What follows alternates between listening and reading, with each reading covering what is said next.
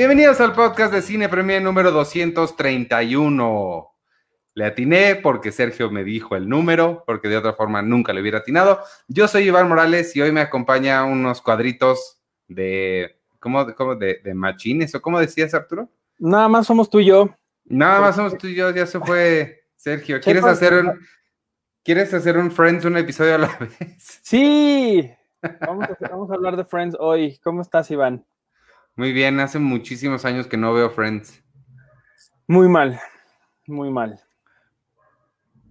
Deberías Ok. de verlo más seguido porque es, es algo muy padre. Tengo muchas otras cosas que ver, como, como Sopranos. Voy a ver este, The West Wing. Estoy viendo Battlestar Galactica. Eh, oye, este, este, nada más para avisarles, amigos, escuchas y ¿cómo se dice Facebook Live en vivos? Este, este viernes se estrena. Ahora sí lo voy a decir bien porque lo apunté. Ya no estoy aquí. Este, que es mi película mexicana favorita por mucho del año pasado. Este, de verdad no, no la puedo recomendar lo suficiente. Se estrena en Netflix. La vamos a platicar la semana que entra para que tengan todos chance de verla. Y vamos a, a esperar, estoy cruzando los dedos, esperemos que el director nos pueda acompañar un ratito en el, en el podcast. Fernando pero Frías. Fernando Frías, este, que está en Brooklyn, me escribió y me dijo que estaba en Brooklyn. Y yo le dije, "Ah, Nine". sí. Arturo ya me había dicho que estabas en Brooklyn. Y me dijo, ¿quién es Arturo? Y le dije, "Le- un, un, un, un cuate. Qué bueno, ¿y feo. cómo, Yo- ¿y yo cómo que estás? creí que mi entrevista con él fue muy padre, muy significativa, ya me di cuenta que no. bueno, pero ¿cómo estás, Arturo? Bien, estoy, estoy muy contento. No tuve internet todo el fin de semana. ¿Ok? Este, eso me hizo revalorar la vida de muchas formas. Em, Muy bien. Este, ya tengo internet, pero se rompió mi tele. Es otra historia que no les voy a contar ahora porque no hay mucho tiempo. Pero, pero este fin de semana dije, bendito Dios que tengo muchos Blu-rays y DVDs, porque si no, no sé qué hubiera hecho.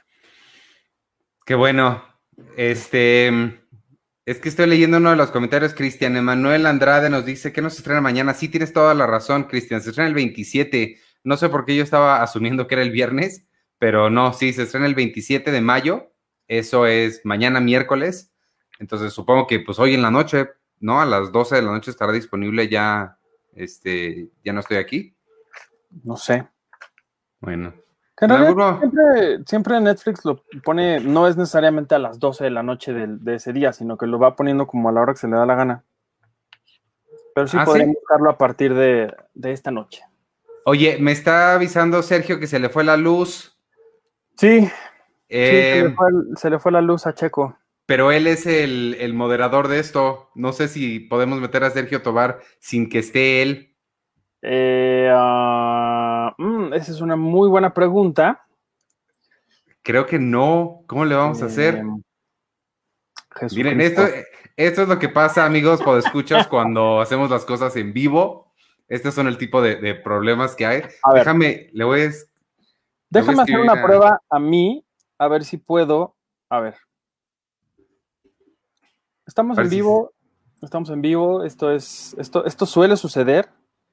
Claro que estamos en vivo. Eh, a ver. Mm, ¿Tú no eres el host? ¿Ya no, te, ¿Ya no te puso a ti como el host? No, siempre ha sido él. Julio, pues entonces vamos a empezar otra vez No. la transmisión, ¿no? Ay, Dios mío. Ah, no, dice Sergio que ya regresó. Entonces, en cualquier momento lo- lo- los dos Sergios van a entrar. Bueno, pues esperémonos, entonces hablemos tú y yo. Le estoy escribiendo a Sergio Tobar porque está ahí esperando con Orlando a ver a quién entra tras bambalinas y no. ¿Quién es Orlando? Dijiste Orlando. Su, su pareja que es con quien hizo la serie. ¿La viste? Ah, sí. Pues él. Ah. Bueno, yo voy a leer mientras los comentarios que hay, si te parece. Sí, por Este, favor. Analí. González nos saluda, eh, Luis Hola, Don. María eh, Coria, también eh, Omar Bernabé, Carelis Piedra me dice, sí pude, Arthur, qué bueno que estás aquí. Em, Juan Guillermo GE, saludos desde Acapulco. Uy, Oye, una, Acapulco. una Yoli estaría increíble ahorita en Acapulco. Eh, Néstor Soriano también nos saluda.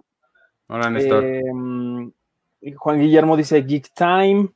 Eh, exactamente. Marco Uriel Tainoco dice: Hola, miembros de Cine Premier. Alejandro Valencia nos saluda también y dice que es bueno vernos. Nos manda un abrazo, igualmente para ti. Tona eh, Wille dice: ¿Qué onda? Eh, Néstor Soriano dice: Friends versus Seinfeld. No, no creo que haya una, No. una- una enemistad ahí, al contrario.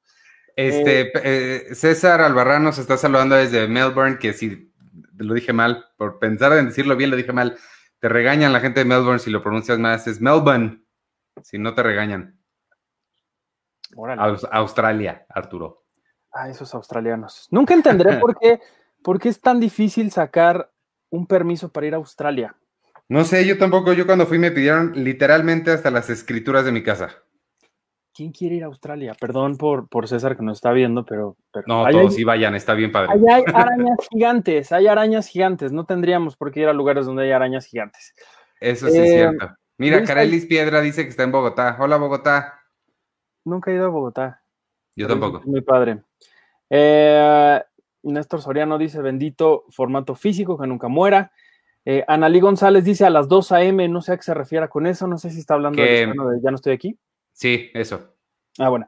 Em, María Coria dice, pobre Checo, por, por, su, por su luz. Carelis Piedra dice, vamos Magaña, no sé a dónde. Este, Analí González dice cosas de provincia. No, aquí también se va mucho la luz y el internet, créanme. Eh, Luis Patiño dice, "Normal- normalmente los estrenos de Netflix son a las 2 de la mañana. ¿Cómo saben eso? Yo tampoco sé, pero mira, Arturo Ramírez está desde Perú. Hola, ¿en qué parte de Perú vives? Yo viví en Lima seis años. De los seis a los cinco años y medio, de los seis a los once y medio. Iba en el colegio Roosevelt. Eh, Luis Patiño dice, acabo de estrenar mi podcast de cine, ojalá pueda tenerlos invitados en mi programa. Eh, The Good Reservoir Fellas, dice, saludos. Eh, María Coria Galindo, gracias por el aviso, me parece más que razonable para no ir. Si te refieres a las arañas gigantes, de nada. Nuestra, nuestra eh, editora gráfica, que es Cindy Whitehouse, le tiene pavor a las arañas y todos los días en la oficina siempre nos recibía con un video de arañas gigantes. No sé por qué que un día nos enseñó un video de una araña saliendo de un plátano. No sé Ay, te lo a ti, Iván, pero era, Sí. era horrible. Era, no sé por qué veía eso si le dan tanto miedo, pero bueno. Y pues ya, este, ¿qué más? Eh, Annalí Lindbergh dice, en Australia hace muchísimo calor. Eh, Néstor Soriano dice del horario de Netflix, yo lo sé porque me he desvelado para ver las nuevas temporadas de Daredevil y Dark, que por cierto ya viene la, la tercera y la última.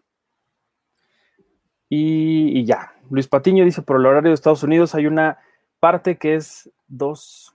Ah, claro, pues si lo dos estrenan en nuestro horario, claro. a las 12 horas de Nueva York, por ejemplo, para aquí ya son las 2. Sí. Oye, Bien. ahorita están- estábamos diciendo y que Néstor nos decía "B- bendito formato físico, me gustaría saber si alguien de ustedes compró algo en este hot sale, en el confinamiento en el que todo el mundo ha estado haciendo mucho más millonario al señor de Amazon y a todas las tiendas. Oye, No trillonario. Sí, sí, sí, sí. No sé si ustedes compraron, compraron algo, me gustaría que, me gustaría que me dijeran. Yo la verdad sí compré algo, perdónenme, este, pero es increíble, se los quiero enseñar, se los enseñé hoy a todos nuestros compañeros de Cine Premier, pero miren, bueno, les voy a enseñar, es que hasta la, hasta la caja está bonita. Ahí está, Toy Story. es Toy Story, y miren esto. Están bien bonitos. Ah, son los changos estos, ¿no? Sí, me encantaron. Eso fue lo que yo compré. Bueno, eso y, y también me compré, me compré este, ¿Qué es eso? El juego de Ah, Jedi Fallen Order de Star Wars, que desde que fui a desde que fui a Star Wars Celebration y que vi la presentación me moría de ganas por jugar, ahora por fin lo pude comprar. Entonces, si ustedes ya lo jugaron, díganme qué tal está. Seguramente está increíble porque es Star Wars, pero, pero sí estoy muy emocionado. Yo no me compré, yo no me compré nada, pero ayer sí celebré el Día de la Toalla, que para los fans de Hitchhiker's Guide to the Galaxy sabrán qué es el Día de la Toalla, porque uno siempre debe saber dónde está su toalla. Y por eso me quise poner esta playera hoy. Y este lo celebré leyendo, leyendo lo, lo- lo más que pude del primer libro de la mal nombrada trilogía de cinco. Y este apenas llegué como al capítulo 3, pero qué buenos libros son. Si alguien tiene oportunidad de leerlos, la guía del viajero intergaláctico eh, es, son una cosa increíble, lleno de, muchas cosas que no tienen sentido, muchos absurdos, pero de alguna forma se las arregla para decir varias verdades bien, bien padres y que, este, funcionan como, como grandes lecciones de vida. Está padre eso. Y me... Ah, ¿sabes? No, sí me compré algo. Me compré Brick. Me compré Brick en Blu-ray porque la encontré barata. Estaba como en 300 pesos, me parece. Órale. este, se supone que me llegue el jueves. Ahí la, la, veré para ver qué tal el transfer. Que se supone que lo, sí la remasterizaron en 4K, pero nada más la sacaron en Blu-ray. No sé por qué. No, ¿no has buscado si está en, en iTunes o en algún lugar de, para descarga digital? Porque sé que, por ejemplo, cuando. Ah, sí cuando las compras en iTunes, sí, sí viene así como el tamaño como debería de ser. No sé si en una de esas. Porque esta, esta, este transfer sí lo hizo el propio Ryan Johnson. Sí, sí, por eso me interesaba tenerla. Yo creo que sí, de hecho, debes tener bastante razón. Se me hace que en iTunes o en algo así sí debe estar en, 4K. Pues búscala. Oye, ya sé qué más les puedo enseñar en lo que entra Sergio. a ver. Acabo, acabo de ver esto que me encontré. Yo, tú, tú ya la has visto, Arthur, pero tal vez la demás gente no. Esta es una copia de Sincronía, la película que dirigí hace, hace mucho tiempo. Y este, es una copia que nos encontramos pirata. Compré como 20 porque de alguna forma llegó a la piratería. Y este, y no sé, me gustó ser parte de la piratería en, el sentido de que si te piratean, supongo que algo bueno le han de haber visto. pero lo que me encanta es que le ponen, dos cosas me gustan. Aquí al empaquetado le ponen que está en 3D, que está en... en THX. En, THX. Y, no solo eso, sino alguien, si tú metes este disco al, reproductor, empieza con el logo de Miramax. Empieza con el logo de Miramax, se quita el logo de Miramax y empieza el, logo nuestro de Don't Panic Films. O sea que quien, porque además este es el tipo de películas como chiquita, de muy bajo presupuesto, que hubiera hecho Miramax en sus buenas épocas. Entonces, quien haya hecho eso, pues sí tiene al menos un ligero interés en el, cine. Se me hace muy curiosa. Si a alguien le interesa verla, está disponible en YouTube enteramente gratis. No, o, no es cierto, está disponible en Cinepolis Click, donde la pueden rentar. ya, llegó Sergio. Y ya voy a meter ahora sí a, mi tocayo. El primer Sergio y ahora que llegue el segundo Sergio. Ahí está. ¡Eh! ¡Eh! ¿Cómo están? Hola amigos, bienvenidos. Discúlpenos, primero, bueno, primero los presento, este, Sergio Tobar Velardi y Orlando Manrique, los creadores de, muchas cosas, pero ahorita venimos a hablar de la, del fantasma en la lavadora. Discúlpenme que nos tardemos tanto en, en haberlos metido, pero tuvimos problemas técnicos porque así suceden las cosas cuando son en vivo. Este, pero ¿cómo están muchachos? ¿Cómo les va? Súper bien, ansiosos y emocionados. En más o menos 36 minutos tenemos el estreno del segundo episodio de la serie web El fantasma de la lavadora. Es lo que vi, que yo quería verlo porque me dijiste que en el segundo sale Mónica, no, es spoiler decir que sale Mónica Dion, ¿verdad? Era, pero bueno, No, está en el teaser, está en el teaser, ya sé, ya sé, estoy jodiendo, estoy jodiendo. Este, oye, bueno, pues, pues comienza, todos la vimos, nos gustó mucho, ya queremos ver el segundo, no me di cuenta que era la misma hora la que vamos a seguramente seguir en este programa, espero que muchos de nuestros podescuchas la hayan, la hayan podido ver para que les hagan preguntas, pero yo sí quería comenzar, este, preguntándoles, ¿dónde están? ¿Dónde la están grabando? Bueno, ocurrió que, que acabamos pasando la cuarentena en casa de mi padre.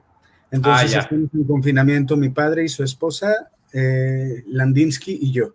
Entonces, eh, estamos aquí desde hace, pues no sé cuántos meses, pero ya muchas semanas estamos aquí.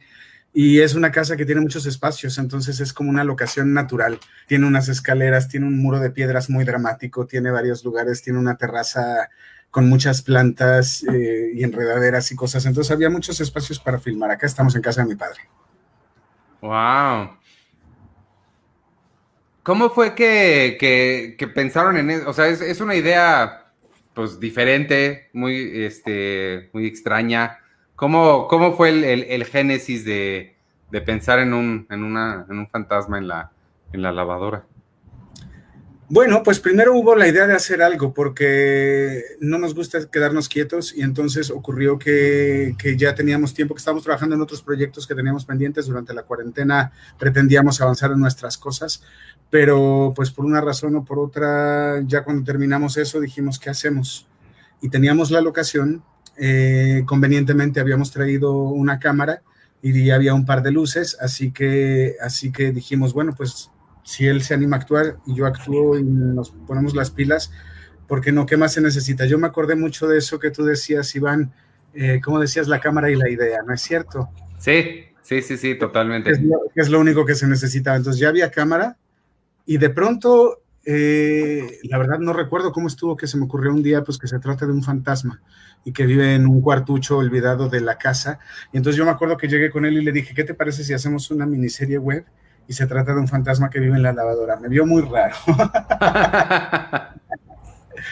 pero después como que empezó a tener sentido, pero la verdad él me dijo, y yo le tengo que agradecer mucho eso, porque él me dijo, mira, no sé exactamente qué onda ni qué sea esto, pero yo te apoyo y pues tú dime qué hacer y vamos viendo y lo hacemos. Y entonces eh, me siento muy orgulloso y muy honrado de tener un compañero como, como este que, que se puede poner loco para hacer estas cosas. Sí, debo decir que esa frase, antes de que alguien vaya a poner ahí en los comentarios, eh, yo la adopté como mía, pero no es enteramente mía, es una frase de Chaplin que decía que lo único que necesitas para hacer una película es una cámara, un parque y una chica bonita. Creo que eh, en este caso un par de chicos guapos y se pudo hacer. Entonces es la primera vez que, que tú, sí actúas, Sergio. bueno, yo, yo he actuado siempre, pero como en paralelo, porque más bien soy entrenador de actores y a mí con mis actores trabajo mucho, pero en el acting coach que yo doy todo el tiempo me la paso ensayando, pero no me había dado un personaje. En Cuatro Lunas hay una participación muy breve, en mis siguientes películas hago apariciones breves, pero así como en plan protagónico, no sé, me daba pudor, algo me daba, pero ya en este caso hicimos ya toda la carne al asador, no nos importa. Entonces estoy muy contento, siento que, que ahí la llevo, siento que estoy reencontrándome con esa parte de mi niño interior que necesitaba salir a actuar y estamos resolviéndolo muy bien. Él es audiólogo de profesión, en realidad él, él sí no tenía como mucho, mucha relación con la actuación desde las obras de teatro de la secundaria y él es de Colombia, entonces eh, la verdad es que la verdad es que estoy muy impresionado con lo que él está haciendo porque porque sin ser actor y sin ser músico de profesión, la música de la serie la hace él, eh, su actuación ya verán el nuevo episodio, pero la verdad es que cada vez se está poniendo mejor. También está enloqueciendo su personaje, así que no se lo pueden perder. hay una, hay, hay, un par de personas que nos escuchan desde, desde Bogotá. No sé de dónde seas tú, pero él nos, nos escuchan en, Bogotá un par de personas. Viví en Bogotá los últimos años, pero soy de un pueblo cerca de Bogotá que es Arbelae. Está como a dos horas de Bogotá. Y mira, Amaral Pedro dice, saludos a Sergio, me tocó tomar un curso con él en Tepic Creo que era algo sobre guiones. Un gusto verlo acá con ustedes. Saludos, Amaral. Qué bueno Oye, ¿cuántos episodios van a ser, eh? Van a ser cinco. ¿Y ya están todos hechos? No, por supuesto que no. Estábamos grabando recién, acabamos de pagar la cámara y nos vinimos. Sí, todavía, mira, este, todavía traemos el pulvito de que estamos ahorita haciendo las tomas. No, en realidad, en realidad, parte del ejercicio fue que cuando surgió la idea entendíamos que era un asunto de timing que, la serie iba a poder conectar con el público siempre que fuera parte de la realidad que estamos viviendo hoy, no la realidad que viviremos mañana. Entonces sabíamos que si esperábamos dos o tres semanas para acumular suficientes episodios, no, eh, la pandemia iba a cambiar el matiz. De hecho, ya está cambiando, ya ahora están empezando a reabrir y a hablar de de volver a dejar a las personas salir y todo. Entonces, de alguna manera era un tema de, llegar en el momento correcto, así que nos aventuramos a salir al, aire, a hacer el lanzamiento cuando en realidad no teníamos otros tres o cuatro episodios bajo la manga ya listos para sacarlos. Entonces, básicamente, para que te des una idea, nosotros estamos en rodaje lunes y martes, editamos miércoles y jueves. El viernes se va al estudio sonido y con el postproductor checamos todo, lunes armamos el máster y martes se estrena. Y así lo hemos estado haciendo estas semanas. De hecho, hoy ya les, ya les dice Landinsky, tuvimos rodaje, pero, pero está interesante porque además les voy a confesar otra cosa. Esto es una confesión muy íntima, pero no sabemos en qué acaba la serie. O sea, ah. hay una idea estructural de toda la idea y de por dónde puede ir y quiénes son los personajes y qué va a pasar con ellos, pero en realidad lo que estamos permitiendo es que la inspiración del momento histórico tenga incidencia en los guiones. Es decir, no tener los guiones listos para filmarse y, voy derecho y no me quito, sino más bien estar atentos a qué es lo que está pasando en el entorno, los anuncios de las autoridades, etcétera, etcétera, y ver de qué manera eso va modelando el destino de la, de la, serie. Entonces es una aventura porque, porque en realidad escribimos los guiones como ya está un borrador de todo, pero en realidad los guiones se escriben casi que un día antes o el mismo día que empezamos a rodar. Oye, Sergio, pero, pero pues, todos los días cambia algo. Cuando tú estás editando y cuando vas a estrenar, ya pasaron tres días y ya cambió 600 cosas que hace tres días era normal. ¿No? Claro, es difícil seguirlo, pero como quiera sería más difícil si ni siquiera lo intentara. Entonces, por lo menos hacemos el esfuerzo. Tienes toda la razón y es muy, muy molesto porque de pronto ya tenemos una escena donde tenemos un chiste buenísimo respecto a una situación que dos días después ya se vuelve obsoleta, ya no, ya no tiene gracia. Entonces, eh, estamos tratando de estar en la ola, es como el surf. Entonces, estamos como en la tablita del surf y vamos tratando de cachar la ola de momento va bien, porque todas las situaciones que han ocurrido en la serie, de alguna manera, eh, siento que las hemos visto y vivido, porque aparte no nos contaron lo del encierro, ¿no? no es como que un primo me está contando cómo la pasa encerrado, nosotros estamos aquí, no hemos puesto un pie en la calle hace tres meses, entonces eh, y estamos todos, claro, con la onda de que ya llegó el pedido del súper, pues a echarle el Lysol por todas partes, pues este, ya tocaste y tu ropa se habrá contaminado, entonces échate más Lysol tú, o sea, un montón de situaciones que son muy, muy reales, ¿no? Que están pasando, pero no van a pasar en dos semanas, están pasando ahora. Claro, yo quería preguntarte, viendo el, teaser del episodio 2, que está ahí Mónica Dion, a quien yo le mando un abrazo con todo mi cariño. Eh, Tú has hablado siempre de que tus proyectos son pues, con mucha camaradería, con apoyo de, tus, de tus amigos. ¿Cómo fue dirigir a, Mónica a través a la distancia y también a qué otros de tus amigos van, van, vamos a poder ver en, en esta producción? Ah, bueno, pues eso no sé, no sé a qué amigos voy a invitar. De momento, si te soy sincero, no tengo contemplado a ninguno otro, pero también ya viste que todo está cambiando todo el tiempo, así que esa declaración después va a ser obsoleta también. Eh, dirigir a Mónica, pues es una delicia. Nosotros somos muy amigos desde Cuatro Lunas, no solo por la filmación, sino porque nos tocó hacer un tour de promoción muy, muy extenso. Incluso nos tocó viajar a muchos lugares juntos y todo, y se volvió una, una entrañabilísima amiga a la que yo adoro.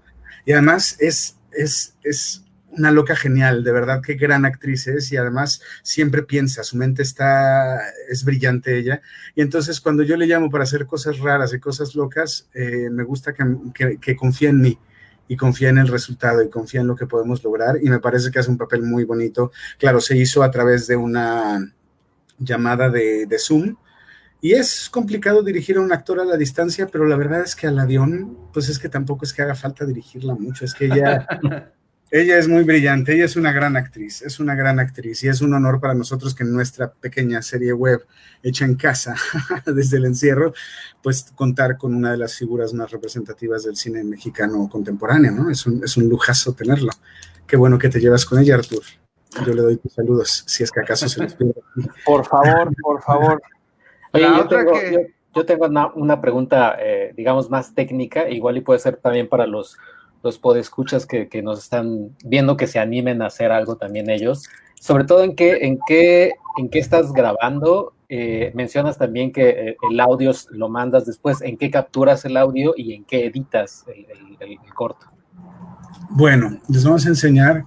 Cuéntales, cuéntales. Aquí está. Bueno, pues la cámara es una cámara Sony Z, eh, perdón, 7S eh, es súper buena, sobre todo para situaciones de poca luz. Y tenemos dos luces. Eh, Aquí tenemos una fotografía y una. Y una lamparita de buró, ¿qué es esta? Esta pequeña lamparita de buró no saben cómo nos ha sacado de apuros. Da un poco de flicker, pero no importa, le tenemos cariño. Entonces, la cámara, la luz, la idea, y ya está. El sonido en realidad lo cachamos con los celulares. Ajá. Ok. Oh, ¿En serio? ¡Wow! Órale, súper y nos pegamos en el, en el pecho con cinta y resulta que graban también como otros micrófonos, la verdad. Y claro, lo que es una joda, eso sí, eh, Checo, es la cuestión de, de, de, que ahora ya tenemos monitor. En los dos primeros episodios no teníamos monitor, pero encontramos aquí en la casa de mi padre que tiene de todo. Es increíble, pero tiene de todo. Y entonces encontramos, bueno, de hecho... Necesitábamos un dron y tiene un dron Sí,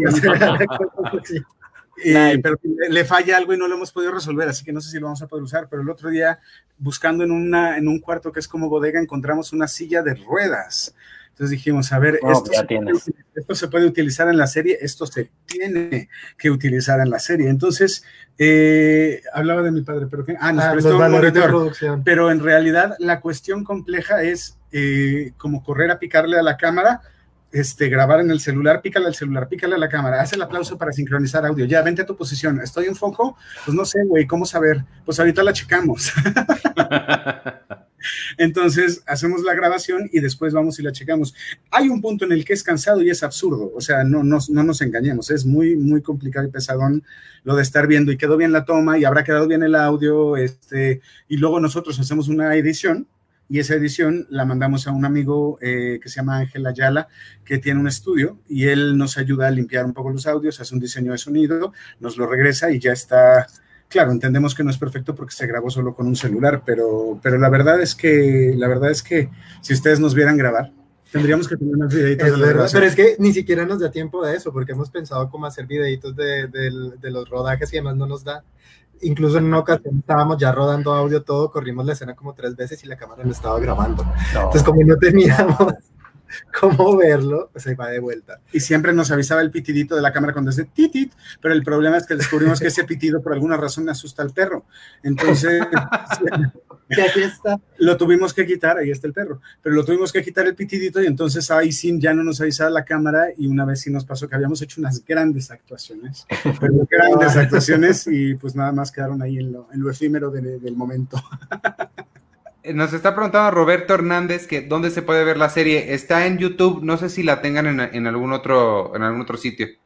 Los martes a las 8 debuta siempre, o sea, ya en, en 22, 22 minutos. Sí. Eh, hice, hice bien la cuenta. En 22 minutos se puede ver a través de mi canal de YouTube, que es eh, youtube.com diagonal Sergio Tobar Velarde. Sergio Tobar Velarde, todo pegado. Y ahí se puede ver eh, pues la serie los martes en la noche, a partir del martes en la noche, y los jueves en la noche estrena a través de Escándala en Instagram TV, en el Instagram TV de Escándala. Oh. Sí, entonces tienen esos dos posibles caminos para verla. Oye, ¿qué te, ves haciendo esto? Una vez que, que tengas la opción de salir, ¿te ves regresando a intentar hacer algo así como con este tipo de limitaciones, porque luego las limitaciones son buenas para la creatividad. Entonces, si tú mismo te pones estas limitantes, ¿te ves regresando a, intentar otro reto así? Bueno, hay muchas cosas que tengo muy claras. Por ejemplo, esta situación de evidentemente se puede hacer algo con muy poco, la respuesta es, güey, por supuesto, por supuesto. Entonces, sí, es como un poco lo que la pandemia nos ha venido a enseñar, ¿no? Como todas esas reuniones que pudieron haber sido una videoconferencia, aunque pudieron haber sido un de WhatsApp. Pon tú un audio de WhatsApp de cinco minutos, está bien, no importa, pero, pero eso nos enseñó la cuarentena. Entonces también yo entiendo que hay historias y películas que requieren una cantidad de dinero grande para poderse producir con todas las de la ley en todo su rigor y esplendor, y quiero acceder a, ese, a esos presupuestos en algún momento próximo también, porque yo siempre he viajado mucho en el cine independiente y en algún momento, bueno, he filmado comerciales con mucho dinero y todo, pero cine, cine, solamente los inadaptados tuvo, tuvo presupuesto de varios millones, pero mis películas casi siempre se hacen con muy poco. Cuatro Lunas se filmó creo que con 500 mil pesos, o sea, se hizo con, con nada con otras.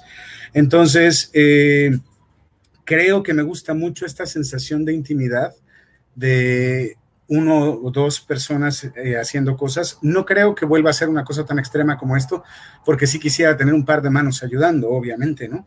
Pero, pero recientemente, el año pasado, estuve en una filmación que sí tenía todas las de la ley, de una película que sí tenía varios millones de presupuesto, y, no siento que lo prefiera. O sea, hay algo que te obliga a ser ingenioso en no tener nada, o sea, en tener limitados los recursos y y tener que decir como, bueno, no lo puedo resolver con 30 extras, ¿cómo lo hago con dos? Venga, y te obliga a pensar.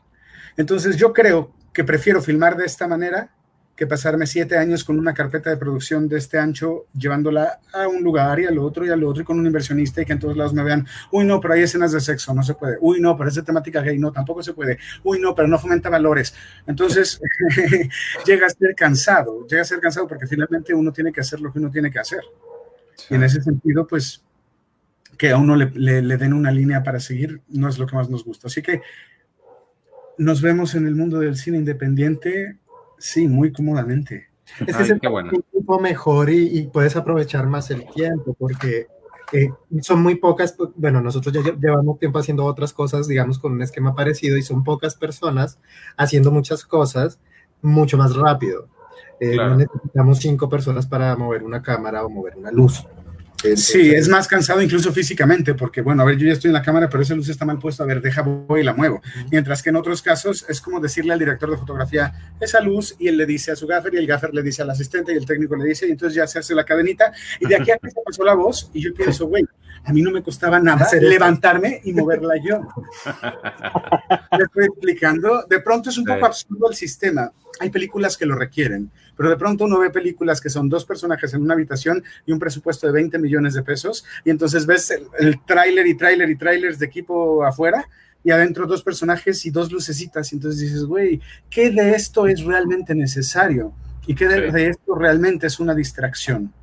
Porque muchas veces, y, hay que decirlo, o sea, yo conozco amigos que les gusta mucho filmar, no porque disfruten contar historias, sino porque les encanta lo fastuoso de un rodaje donde hay mucho equipo, donde hay muchos camiones, muchas personas trabajando y se sienten como emperadores de no sé qué cosa. Y, entonces esto da una falsa sensación de seguridad y me ha pasado que yo he estado en rodajes, sobre todo de comerciales, donde todo parece estar tan controlado que de pronto uno no entiende, bueno, ¿yo qué tenía que hacer? Porque todo se está haciendo, ya todo está pasando solo. Entonces, esta, esta noción de lo que estamos haciendo ahora, yo quisiera seguir haciendo equipo con él siempre porque es un elemento valiosísimo no, no, no le gusta mucho mi obsesión con el trabajo porque le parece que trabajo demasiado, pero, pero le gusta la forma creativa como hacemos las cosas. Oye, y ya antes de, dejarlos ir, porque ya va a ser la premier del segundo episodio, este, ¿la ves? Esto que se me ocurrió ahorita, ¿crees que pegue como una película? Que lo puedas reeditar de alguna forma. Ajá. Pues fíjate que no lo había pensado. No lo había pensado, pero vale, ¿sabes qué? Gracias, porque en este mundo de cosas que pasan tan caóticas y tan aleatorias, pues yo no vería, o sea, en este momento nosotros no sabemos si la lavadora va a resultar, no sé, como el purgatorio, ¿no? Si la lavadora va a resultar ser un portal a otro lugar, no sabemos realmente para dónde vaya. Entonces, se puede volver una película, sí, porque además, fíjate, cuando ya hemos terminado los cinco episodios, como van a durar entre 8 y 10 minutos, tendremos la mitad de una película, ya nada más nos faltarían unos cuantos episodios más. Lo que pasa es que parece que de aquí a que terminemos el quinto episodio, ya las cosas con la pandemia van a ser muy distintas. Estamos hablando de cuatro semanas más o menos. Bueno, quién sabe. La verdad es que nadie tiene ninguna claridad absoluta de qué va a pasar con la pandemia, porque ya abren una playa en California y todo el mundo feliz a surfear y al día siguiente la cierran porque no se pudo, porque no debieron, porque estuvo muy mal. Entonces, vamos a decir que esta, esta vida está siendo un guion caprichoso de un guionista que, que, no, que no nos da pistas. Así que el fantasma de la lavadora será lo que, lo que la vida nos vaya manifestando que debe ser y yo espero contar con ustedes, con Checo, con Arthur y contigo, mi buen Iván, que hay que decirlo porque si me permites el espacio, Iván y yo hemos sido amigos desde hace muchos años, desde la primera vez que gracias a él aparecí en las gloriosas páginas de Cine Premier. Con mi apellido mal escrito, pero ¿qué importa? era lo que de verdad importaba. Zona Indie se llamaba, lo recuerdo con mucho cariño y siempre te he tenido mucha gratitud por eso. Pero bueno, espero que vean esta noche El Fantasma de la Lavadora. ¿Qué les pareció? ¿Les gustó? Sí. Sí, sí me gustó.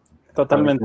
Sobre todo, y sobre todo también ahorita mi, pregunta, por eso iba en, cuestiones técnicas, porque la verdad es que es, o sea, no, no, no parece que haya únicamente dos personas al frente y atrás de la cámara.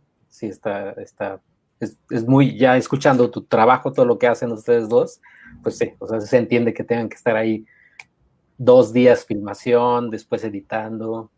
Sí, es impresionante. Y sobre todo lo que significa el, hacer algo en un momento en el que la mayoría de la gente no tenemos ganas a veces ni de pararnos a comer, o sea, es, es, es realmente increíble ver cómo ustedes están dándole forma a algo, eh, como lo dice ahí bien el, al principio, es una serie del encierro para el encierro, ¿no? Entonces, muchas felicidades también por eso, porque es darle la vuelta a la, a la, a la forma en la que muchas personas estamos lidiando con, lo que está pasando en este momento, ¿no? Que, que aunque muchos te obligan a, no, tienes que crear y hacer y hacer y hacer, ustedes sí lo están demostrando de otra forma en que realmente se puede hacer sin nada más que con las ganas de, querer crear algo. Te agradezco mucho, te agradezco mucho. Eso es en verdad, es un apapacho porque hay gente que la está pasando mal encerrados y esto es de otra gente que también está encerrados, pues para ellos, ahí sí que es puritito corazón. Y a mí nada más me gustaría ver al perrito en, futuros episodios porque eh, lo vimos nada más muy al principio, pero ya después. Ah, hoy lo vas a ver, esta noche lo vas a ver, pero no sean malitos, cuando lo terminen de ver, me mandan un mensajillo, este, Iván, pásales mi WhatsApp, por favor. Me mandan un mensajillo y me cuentan que en el episodio 2 la Diona hace un personaje divertidísimo, ella es genial y sale Mr. Chu Dickinson. Ese es el ah. nombre del perrito, se llama Mr. Chu Dickinson. Tiene Instagram. Tiene Instagram. Tiene Instagram. bueno, nuestro, nuestro compilla el Chu. Pues muchísimas gracias por el espacio, queridos, de verdad, qué placer. No, gracias por venir a ambos. Este, mucho éxito, les está quedando bien padre.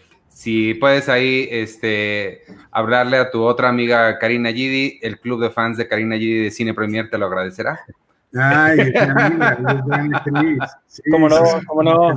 Tremenda actriz, tremenda Que anda muy, anda, anda ahora de cantante, Karina Gidi, por Sí, acaba de, de sacar una canción hermosa, está súper linda, porque además eh, entiendo que Juan Torreblanca se la produjo, y es una canción que se llama Un día de abril, y yo la escuché y al día siguiente no la soltaba, como que se me quedó y la, estaba tarareando en la cabeza. Si no, si no la han escuchado, me parece que ya está en Spotify y en todas las plataformas, entonces échenle un ojito, muy bonito. No sabíamos que, cantaba tan, bueno, yo la había oído cantar, pero el público no sabía, y lo hace muy bien. ¿Ya la escucharon? Escúchenla.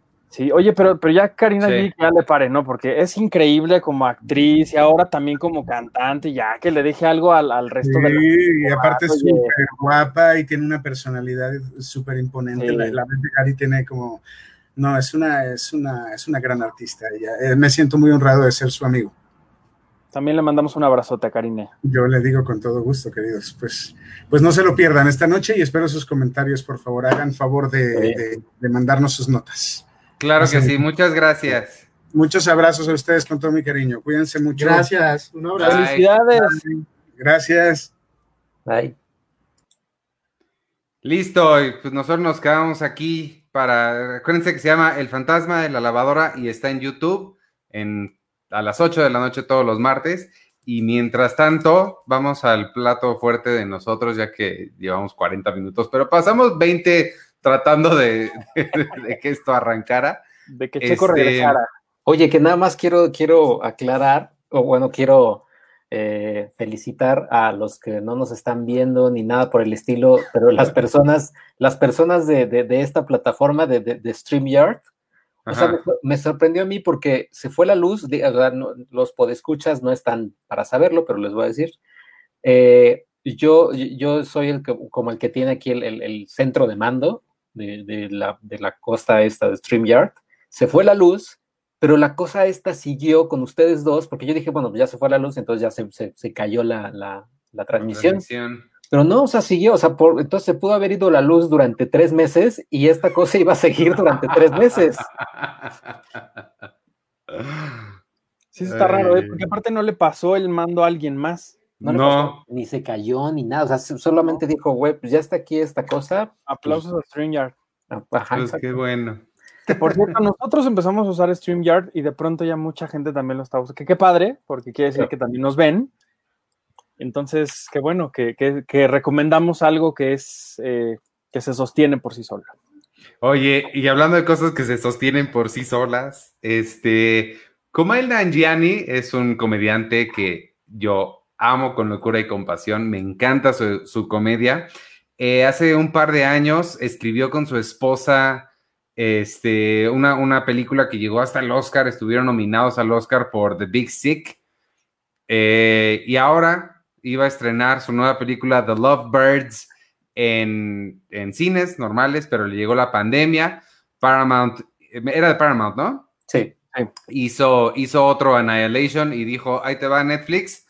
Se estrenó en Netflix el, el viernes pasado The Lovebirds. No sé si en español le han puesto Los Tórtolos, Los Enamorados. Eh, sí, tiene título en español. Ahorita yo les digo si quieren. ¿Cómo se llama? Entonces yo estaba muy emocionado porque dije, ay, la nueva película de, Emily Gordon y, y Kumail Nanjiani y, este, y es con Issa Rae y se llama The Lovebird. Seguramente es una comedia romántica y la empecé a ver. Yo no había visto el trailer ni nada, la empecé a ver y dije, ah, esto ya lo he visto antes. Era con Tina Fey y, Steve Carell y se llamaba Date Night. Y, estaba, mejor. Sí, no, no, qué cosa. ¿Qué les pareció The Lovebirds?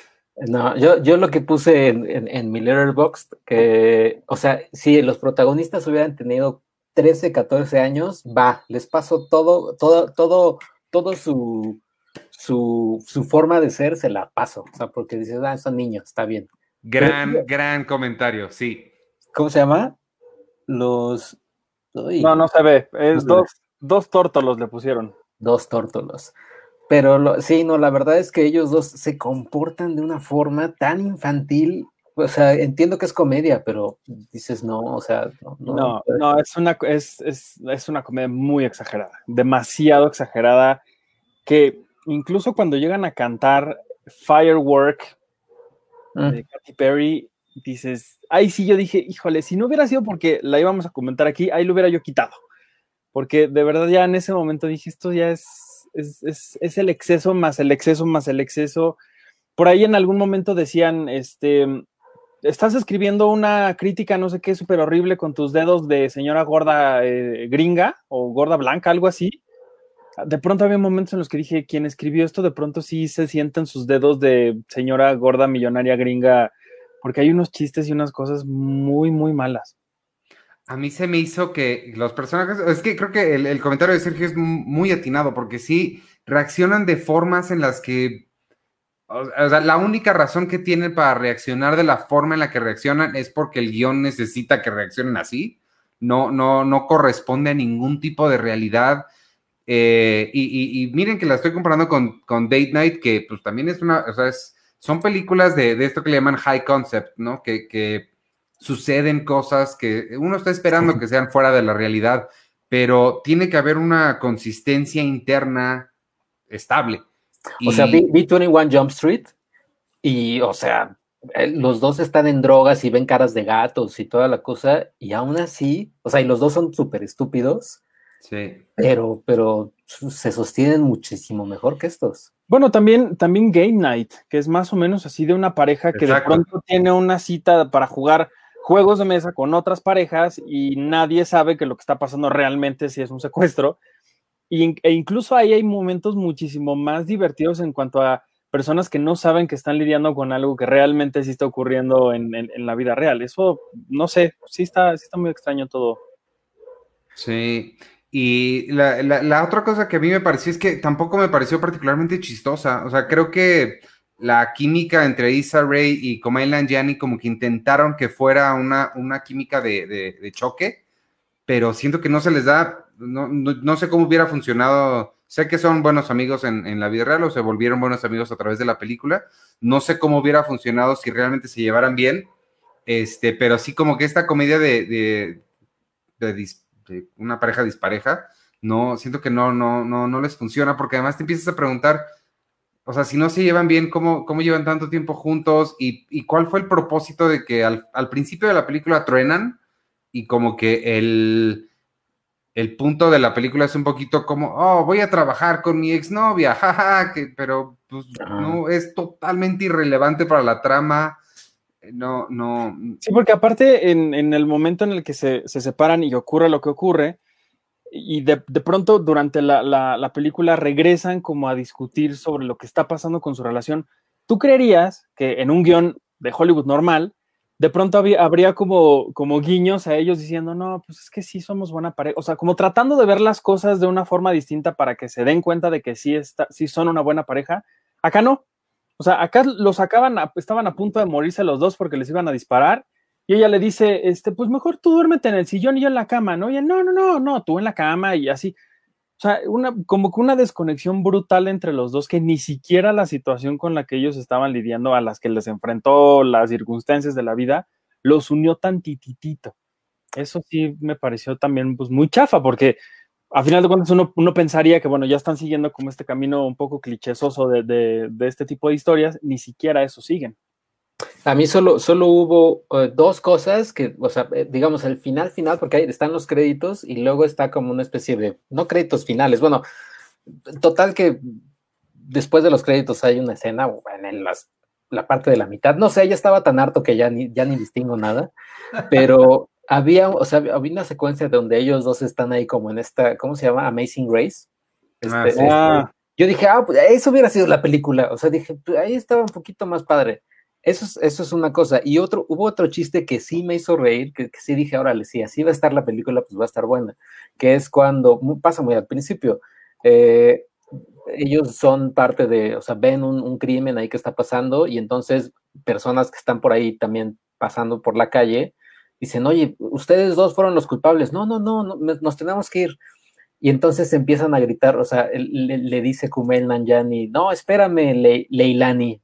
Eh, y entonces la, hay una chava que está llamando a 911 y dice, sí, es un, es un chico como hindú que está llamando Le, Leilani, creo que es el nombre de la chava, y Leilani dice, tú, tú cállate, Gibran. Y dice la chica, la que está llamando a 911, y Gibran es el otro, es la otra persona. O sea, dije, bueno, o sea, esa, esa cuestión de confusión estaba padre, pero a partir de ahí se va, se va así de pique Sí, creo que es, creo que es justo ahí donde, donde o sea, donde, donde empieza la, la, la, trama de la película, donde se empieza a caer, porque para mí también empezó muy bien. La discusión del principio me gustó mucho porque sí, es, es, el tipo de cosa que le sucede a cualquiera. Y yo pensé que, te digo que yo no había visto ningún tráiler y pensé que era una comedia de relaciones, de, de, pues sí, comedia romántica o algo así.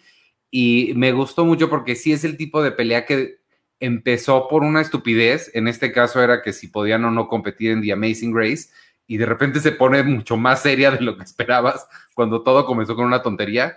Eso, e, eso me gustó mucho, sí me, me, me identifiqué, dije, ah, qué padre, va por ahí. Pero sí, no, en el momento en el que entra el, el, el concepto central de la película, es donde se empieza a caer, porque, eh, digo, todas las películas, o muchas películas, sobre todo de Hollywood, tienen esta cosa de que con una llamada se pudo haber solucionado toda la película pero cuando están muy bien hechas, esas cosas no te importan tanto, no te fijas tanto, pero entre más, más, mal hecha esté la película o más deficiencias tenga, menos le das chance de este tipo de errores. Entonces, aquí yo de verdad me la pasé diciendo, es que si nada más se voltean y de verdad con una llamada se soluciona esto, no, no, no tienen ninguna razón de estar corriendo y luego todavía los policías les dicen, no, no los estamos buscando ustedes, está muy claro que ustedes no lo hicieron. Todavía se siguen ellos escondiendo y como que dices, no, o sea, no, no, como, como dice Sergio, o sea, creo que sí son dos, es un guion escrito, parece, no parece escrito por un nominado al Oscar, parece escrito por sí un par de, de, de niños de 12, 13 años, que no que tenga nada de malo que niños de 12 o 13 años escriban, pero pero pues no, no tienen la experiencia de alguien que está nominado a un Oscar.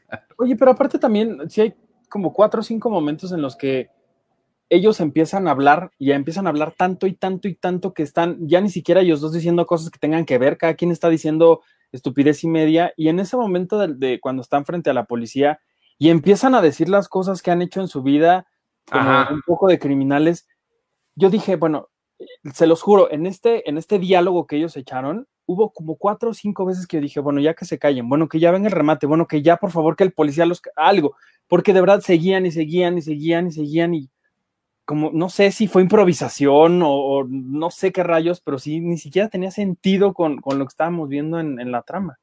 Sí, sí, total, totalmente. Es un poquito como los chistes de, de Yoda Patao en las versiones, las versiones cortas de las películas de Yoda Patao a mí me gustan mucho, pero si pones el Director's Cut, la, la, el, el Apatow Cut este, de todas sus películas es cansadísimo porque justo es eso, es 20 minutos de, de Seth Rogen y, y, Paul Rudd inventando cosas que decir y se sintió mucho como, como, como eso.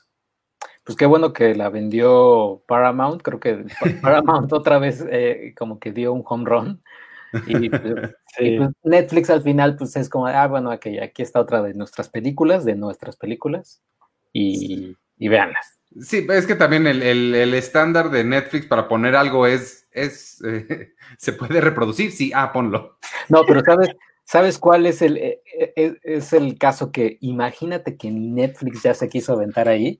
Este, Duncan Jones, el hijo de este, David Bowie, ves que hizo Moon, ¿no? Claro. Y Moon es increíble y es maravillosa esa película. Con, Sam, Rockwell. Hizo la, la secuela, la secuela espiritual de, ah. Moon con Mute, ¿no? Que es, de Netflix, está en Netflix por si la quieren ver o sufrir. Que ni la he visto, sí es cierto. y sale Paul Roth, y sale eh, este Scargard, bueno, uno de los Scargard. Y es una, es una secuela espiritual y lo que quieras. Pues hay una trilogía, o esta Moon y Mute, eh, tiene otra, otra, una tercera parte, pero ya ni Netflix quiso entrarle ahí, que la van a sacar como novela gráfica. Y Duncan Jones ya tuiteó, ay, qué padre, va a ser novela gráfica y aquí están los primeros vistazos de mi novela gráfica y lo que quieras. Pero pues sí, o sea, imagínate que ni Netflix quiso aventarse a producir otra de Duncan Jones. Pero bueno. Pues sí, pues, pues en, resumen, Lovebirds creo que creo que no funciona, es una gran decepción para mí. Hay que volver a ver, mejor vuelvan a ver eh, The Big Sick. No sé dónde esté The Big Sick disponible, en, pero seguramente en, seguramente Claro Video la tiene y, en iTunes debe estar. ¿Cómo se llama en español? El, quién sabe, el, no sé, no me acuerdo. Sí, no, no, ni yo. Oye, y pues este, eh, yo, yo también tuve que echarme, bueno, no tuve que, o sea, pero también porque me gusta.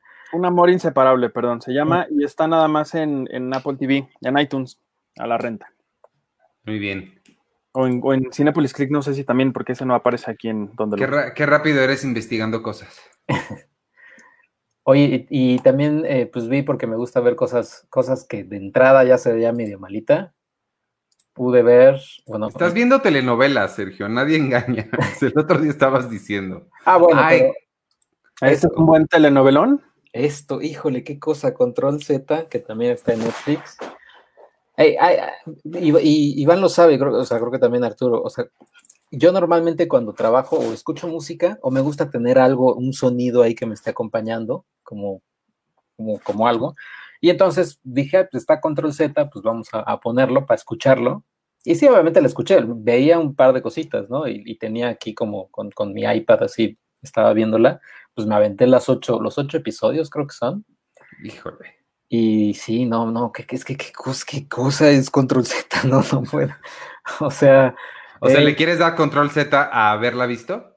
Pues no creo. O sea, creo que, creo que, o sea, es, es como, como para decir, está ahí, eh, sabemos que, es algo que estuvo muy malito, por favor que no se repita, pero pues se va a repetir, porque la, serie fue la número uno en toda América Latina, ahí conforme pasaba el fin de semana, Netflix o los fans te estaban poniendo, ah, en Ecuador, en Perú, en Colombia, en, Argentina, Control Z es el número uno, y pues, claramente que iba a ser eso, porque pues, Netflix te, o sea, promueve sus, sus cosas ahí sí, con calzador y cada que entras a la app, ahí están eh, Control Z, y lo que quieras.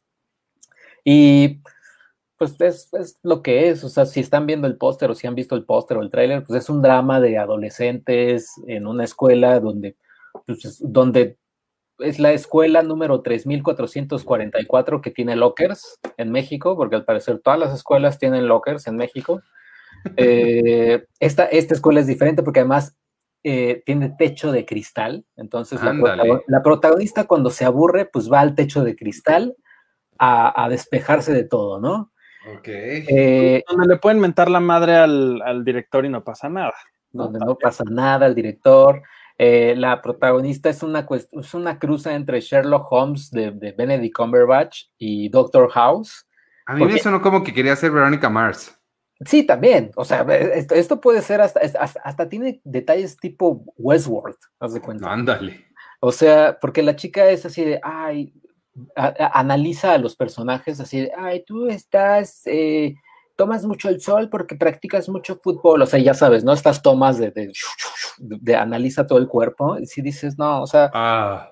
ajá, dices, güey, Y y pues es, una prepa donde salen todos los secretos a relucir, porque hay un hacker que saca todos los secretos de los protagonistas, pero los protagonistas reaccionan, entiendo que son chavitos y entiendo que pues, de chavito no quieres que se sepan tus secretos, pero tus secretos, y hago entre comillas, pues son secretos también muy, muy, este, sosos a veces, ¿no? A menos que trafiques con niños eh, de Camboya, eh, y, y, pornografía infantil, pues dices, bueno, sí, eso no quiero que se sepa.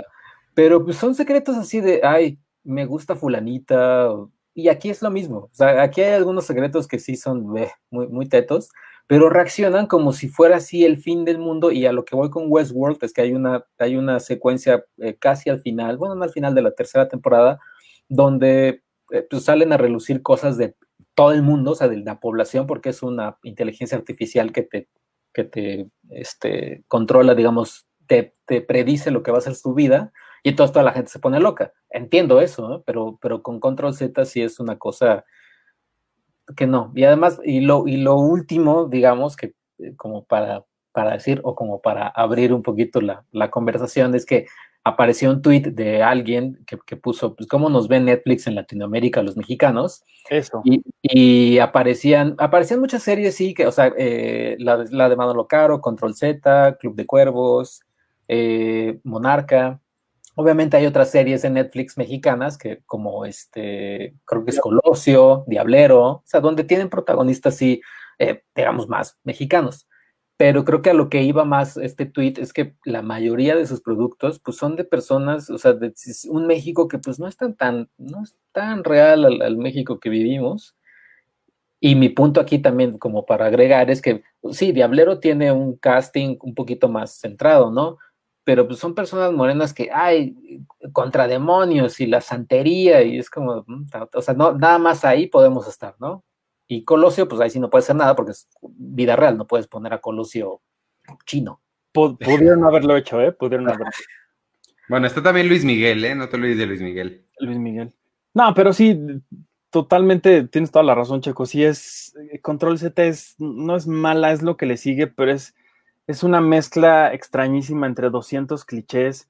Sí es vergonzosísimo, la verdad, un poco el, ese cast. A mí sí, sí me, sorprende mucho que sí, que quieran, que quieran vender esta como idea de esta juventud perfecta, increíble, que, que puede vivir esta vida y que puede vestirse como se viste y, y ser como, como los ponen ahí sí, hasta creo yo que es un poquito irresponsable también hacer este tipo de, historias. Lo hizo Televisa con Rebelde y era otra época y funcionó porque eran otros momentos y otras narrativas y lo que quieran.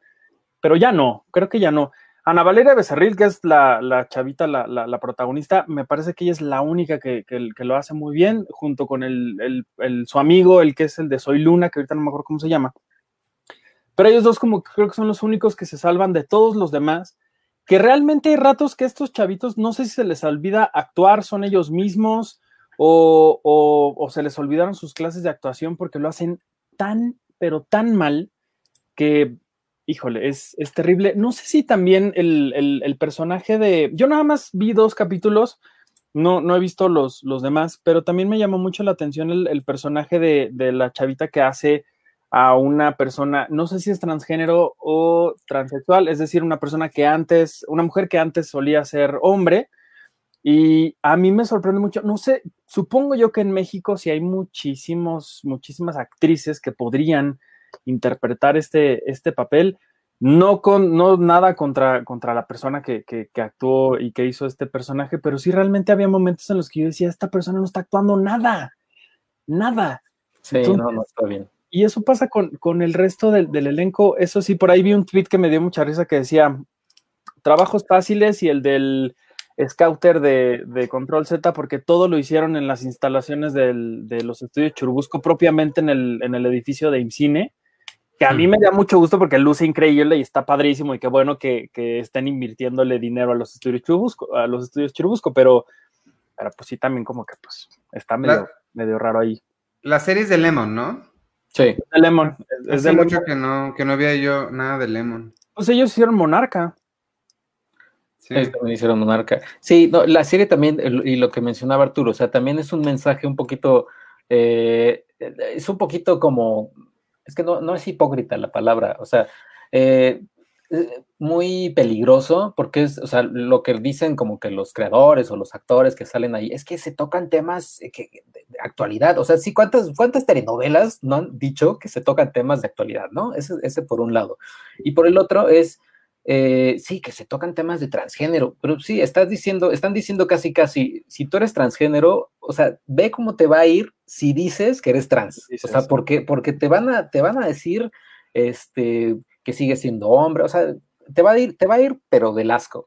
Y si eres eh, lesbiana, también aguas, porque si quieres salir, este, no, o sea, te va a ir terrible, o sea, dices, pues mejor me, quedo así, o sea, mejor guardo mis secretos, mejor no digo nada, porque pues, esta serie ya, ya, me, ya me hizo ver que todos son unos eh, malditos cerdos. Sí, pues los secretos son, uno, la, la, chavita que antes era, era, era hombre, el, bully que, ve porno gay, ¿no?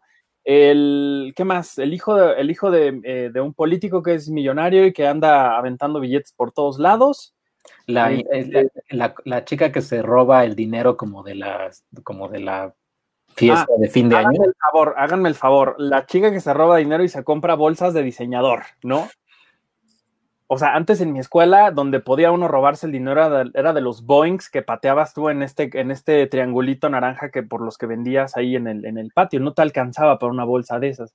Entonces, es demasiado irreal este, este México que presentan ahí. Sí es una fantasía, sí, lo que quieran, pero sí, insisto en que sí es muy peligroso que, si hoy le estamos llegando a la, juventud con una producción como esta, sí, sí me, me, me preocupa un poco cómo, cómo se retrata esta realidad que evidentemente nadie tiene y que obviamente la gente que lo ve y que esté vulnerable en este momento de su vida vaya a decir o se, vaya a sentir peor por no tener un poquito de la vida de lo que está pasando en, en, Control Z. Y, también, pues sí, insisto en que, en que de verdad nos merecemos una producción original de México, de Netflix, increíble, que esté a la altura de lo mejor que se ha hecho en el mundo. De verdad, yo no sé por qué seguimos produciendo, produciendo estas cosas. Sé que a la gente le gustan mucho las historias de telenovelas, sé que a la gente, a, la mayoría del público les gustan cierto tipo de historias y de temáticas, pero también hay, hay personas a las que les gusta otro tipo de historias y otro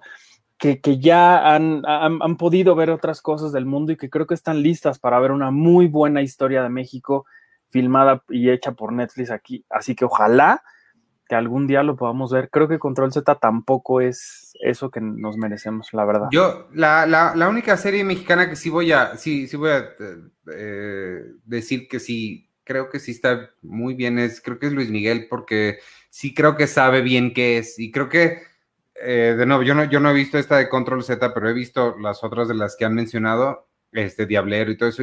creo que el problema que tienen es que no saben qué son, creen que son algo que no son.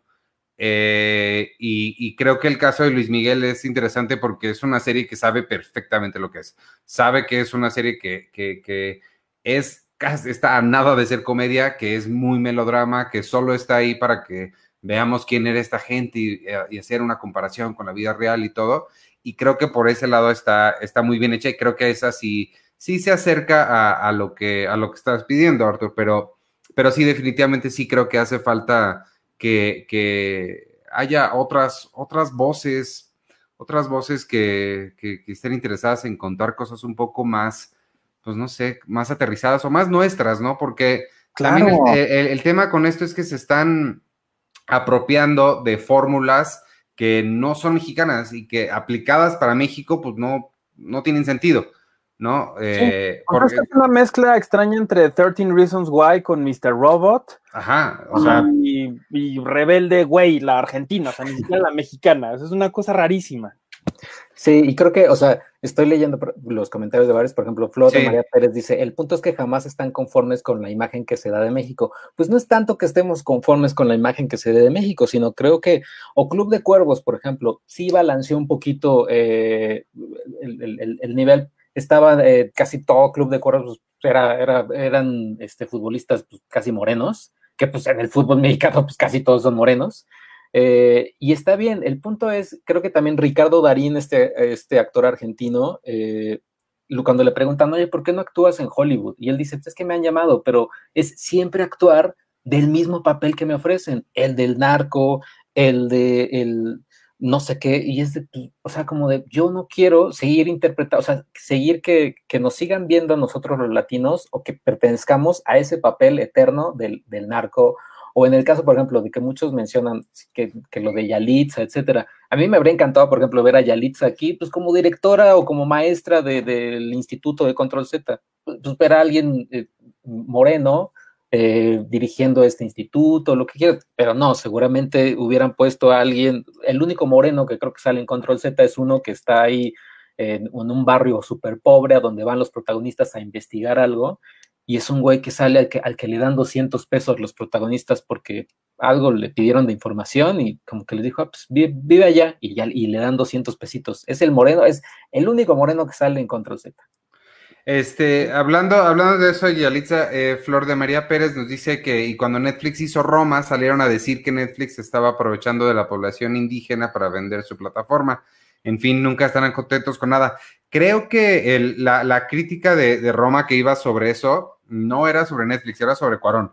Y era el, el, me parece que la, la crítica era en torno a que él estaba vendiendo esa película como que era una historia muy personal de él cuando en realidad lo que estaba haciendo era contar la historia de otra persona, sin que esa otra persona estuviera eh, contando su propia historia, ¿no? Entonces, era, era ahí un poquito raro, lo que, lo que se le criticaba era la, el, punto de vista que estaba aplicando Cuarón para contar la historia, pero de que definitivamente retrata a México de una forma más eh, real, es, cierto. Y no se trata de retratar a México bien o mal, se trata de retratarlo como es.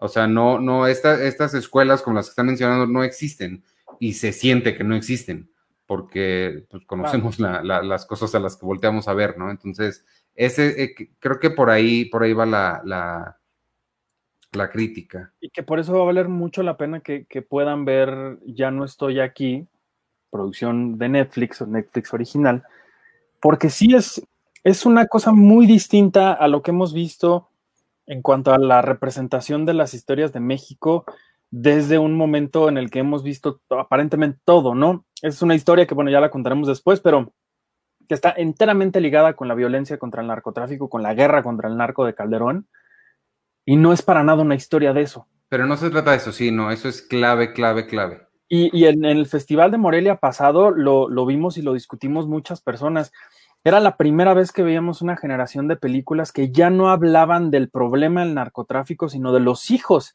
del problema del narco. Alguna vez Iván y yo hablamos de que nunca habíamos visto una serie sobre qué pasa con esta gente que ya crece en un mundo de zombies, en lo que para ellos es normal vivir en un mundo de zombies. Digamos que eso vimos un poco en el, en el Festival de Morelia pasado, cuando vimos historias de gente que ya vivía rodeada de estas cosas y que ni glorificaban a los narcos como la serie de narcos, y que tampoco se iban a los extremos que, también hemos criticado muchísimo. Entonces, yo sí creo que hay infinidad de historias y personas increíbles que pueden escribir, actuar, dirigir, producir lo que sea. Historias de México, más del México que todos estamos viviendo actualmente, o incluso historias de fantasía, no sé, pero que sí tengan un gran valor en, todo lo que se hace, en, cuestión de sonido, en, calidad de, actuaciones, de producción, de todo que creo que no los seguimos sin verlo, la verdad, y eso sí me, me, entristece mucho.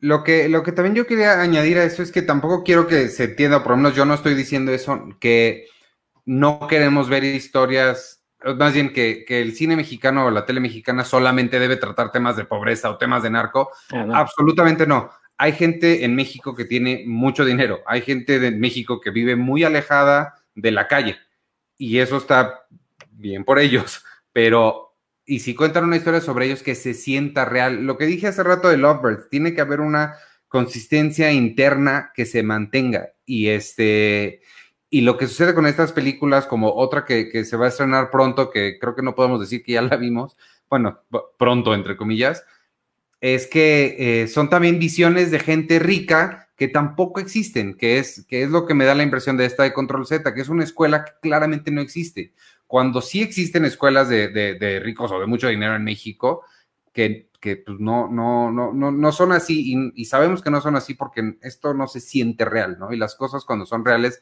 se sienten reales, se siente que está aterrizada en algún tipo de, realidad. Sí, yo, y yo nada más como para recomendar algo que, o sea, otra escuela que, que sí, creo que la sentí más, más como eh, pues cercana, cercana a mí, a pesar de estar en Canadá. ¿Estás en Canadá? No, no, no. O sea, a pesar de que esta escuela esté en Canadá, es, es, esta es mi telenovela, pero, pero verdadera. Y lástima, eh, eh, ¿Estás viendo de Grassy? Ajá, lástima que Penny no está porque sé que ella es fan. Eh, estoy, ya había visto The Grassy, ya la había visto antes, había visto varios episodios, pero, pero ahorita en Pluto TV, y no es comercial ni nada por el estilo, pero pues es que está Pluto ahí este, y es una app que es eh, gratuita y es todo el contenido es gratis y no tienes que, acceder con un correo ni nada. Está Degrassi, hay un canal dedicado a Degrassi y Degrassi es este instituto en Canadá, esta escuela en Canadá, secundaria, prepa, donde pues van los niños y los jóvenes y demás. Y obviamente pues tienen los problemas que tienes, que tienes cuando vas en la prepa, que, van, que, que sí van este, en diferentes velocidades, no como en Control Z, que ya son casi Walter White todos. Pero, pero aquí, aquí es diferente, porque aquí o sea, incluso, incluso hay un, hay un episodio que estaba viendo que eh, justo después de que terminó Control Z, que dije, bueno, esto, este, este drama en Control Z es como cinco temporadas. O sea, una chavita de ahí se entera que su papá, al que no ven mucho tiempo, que su papá es gay, o sea, y que, y que la mamá lo sabe, o sea, que, que, que la, tuvieron a la hija como que, este, pues, porque sí, lo que quieras, ¿no? Corte A, la, la, niña se entera que su papá, es, su papá es gay, corte A, otro chavito en la escuela dice, ay, ¿quién iba a pensar que el papá de esta chavita es gay? Pero lo toman de lo más normal, no hacen ni escándalo, no hacen este, nada, o sea, obviamente se centran en que pues, a, la chavi, a la pobre chavita pues sí está en shock, ¿no? Porque pues te enteras que tu papá es gay y es como de, ay, pero pues todos los demás compañeros es como de, ay, sí, su papá es gay, ni modo, tenemos otros problemas nosotros también, ¿eh? Hay que seguirlo, hay que seguir este, pues, la vida. Eh, y, pues, y de Graci lo, lo, lo, o sea, lo, lo maneja tan bien tan bien lo han manejado que es una serie, para quien no sepa, que está desde 1970 y cacho.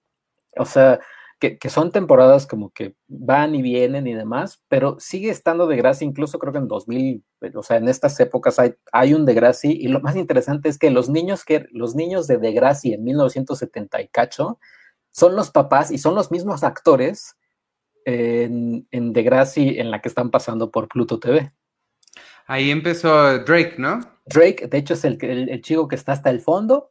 Ah. Ese, es, Drake, que en un episodio, en un cliffhanger de temporada, me le disparan y lo vuelven paralítico. Te digo que es una telenovela, pero está muy bien hecha. Yo nunca he visto The Grassy, la conozco sobre todo por Kevin Smith, porque él es muy fan. Y Sale en un par de episodios. Sí, hacen una premiere de Kevin Smith, Do The Grassy.